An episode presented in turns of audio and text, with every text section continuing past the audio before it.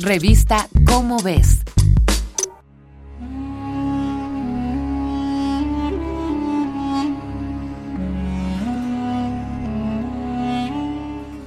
En los últimos años, los usuarios de redes sociales se han enfrascado en un debate que ha dividido al mundo y lleva a encarnizadas peleas en las que nadie parece querer ceder. ¿Qué es más cómodo, el calor o el frío?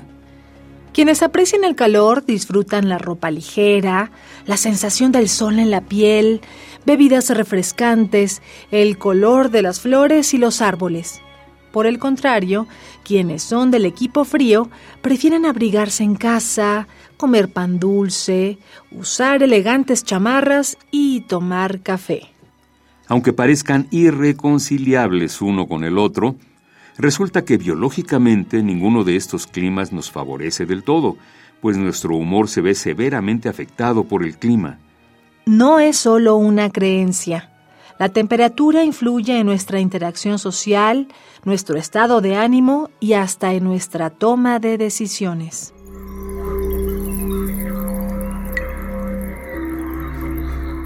El aumento en el consumo de helado o pan dulce con chocolate son solo la punta del iceberg. Actualmente se están realizando serios estudios sobre cambios en el comportamiento humano en distintas demografías, según la época del año y la temperatura.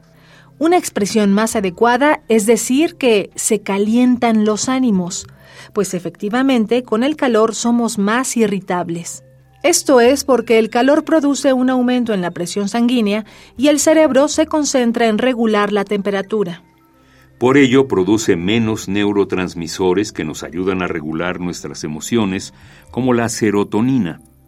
Carrick Anderson, un investigador de la Universidad Estatal de Iowa, ha estudiado este fenómeno por más de 30 años y no tiene buenas noticias. Él y sus colaboradores encontraron relación entre actos violentos y el calor. Durante los veranos extremos y los años particularmente calientes, ha habido un aumento en los asaltos violentos y las invasiones de propiedad en Estados Unidos. No son los únicos revisando estos datos. El equipo de Marshall Burke de la Universidad de Stanford encontró una clara relación entre los aumentos de temperatura en África y las probabilidades de conflictos armados.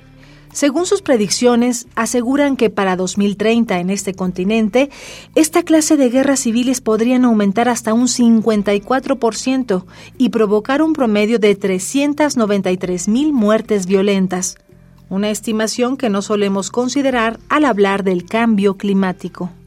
Estos efectos serán particularmente en la África subsahariana, donde los investigadores sugieren que el aumento en la violencia se debe a una disminución en el rendimiento de los cultivos, provocada precisamente por los veranos más calientes.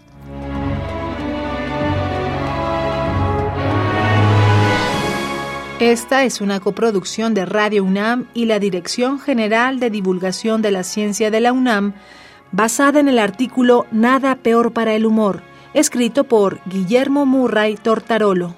Si deseas saber más acerca del impacto del calor en la conducta humana, consulta la revista Cómo ves, la publicación mensual de divulgación científica de la UNAM. Revista Cómo ves.